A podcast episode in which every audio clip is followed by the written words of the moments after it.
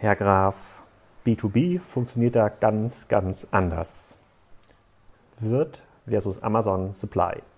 Dieser Beitrag ist erschienen am 8. Mai auf kassenzone.de. Die B2B-Industrie ist eine ganz spezielle. Sie hat andere Kunden als die Online-Shops da draußen. Sie hat viel komplexere Prozesse und Services und ohnehin ist die Erwartungshaltung im B2B-Internet eine ganz andere. Amazon und Co. haben da nichts zu melden. Klar muss sich auch Wirt aus Künzelsau darüber Gedanken machen, ob die Webseite nicht zum Thema Industriekleber kaufen bei Google ranken müsste. Aber am Ende des Tages hat doch der lokale Wirtvertrieb den Kundenzugang und muss diesen glücklich machen bzw. noch eine extra Packung Zement verkaufen. Jetzt schalten wir den Ironiemodus aus. Ich weiß nicht, ob das im Podcast so rüberkommt, aber im Text ist es einfacher zu erkennen, wenn ich irgendwas ironisch formuliere.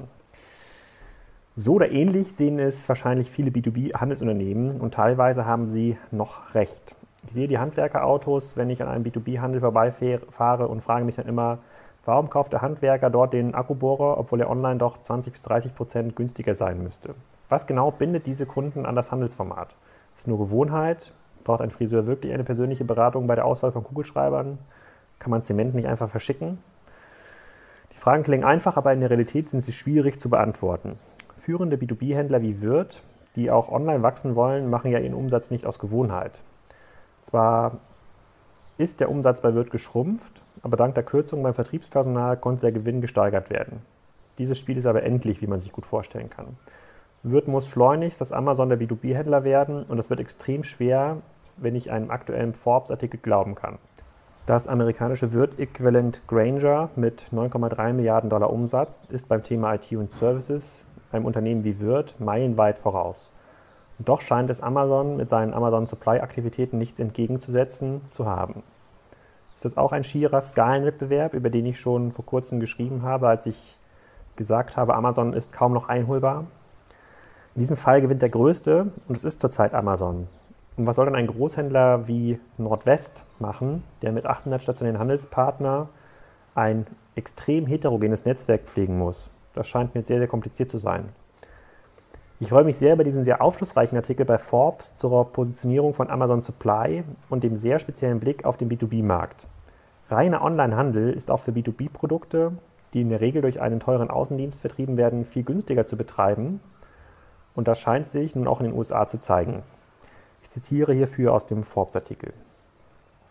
The challenge of distribution is to have orders big enough to make money says Scott Benfield, a B2B consultant who's been following the wholesale and distribution game for 20 years. It's a very thin margin business 2% to 4% for tra- traditional businesses in this sector. Amazon's scale is ideally suited to compete in this kind of high volume, low margin operation. A Boston Consulting Group study found Amazon supplies prices to be about 25% lower than the rest of the industry on common items.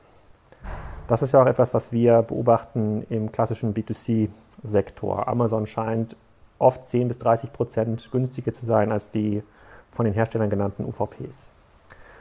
But just a couple years into the game, Amazon Supply has already beaten Granger in sheer volume of online inventory, with its 2.2 million products for sale dwarfing the latter 1 0.2 million. Amazon Supply may cut into Granger's high volume, low margin business if it hasn't already. It will sell truckloads of beakers, for example, or copy paper. These are what the industry calls replenishment items, and they are lowest hanging fruits for Amazon. A pound of Gorilla Glue high strength super glue costs 159 Amazon uh, uh, dollar on Amazon Supply. On Granger's side, the same bottle is priced at 173 to 200 Dollars. Als Lösungsszenarien in dem Artikel werden Spezialisierung und Vertikalisierung genannt. Aber welche der reinen Handelsunternehmen können das überhaupt leisten, wenn man mal genau darüber nachdenkt?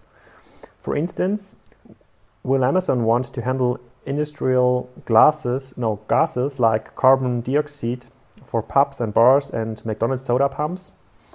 Amazon can sell gloves and Google's and goggles, but, it much, but it's much more expensive to deliver big, ugly tanks of acetylene or 55 gallon drums of acetate. Businesses with products that are dangerous, exotic, or require specialist handling will be slower to vulnerable to Amazon, says Balaban, who co wrote the Oliver Wigman report. Amazon won't take business away for drills or dentist chairs, but dentists also have drawers full of mouthwash, dental floss, paper towels, latex gloves, and those bibs that go around your neck.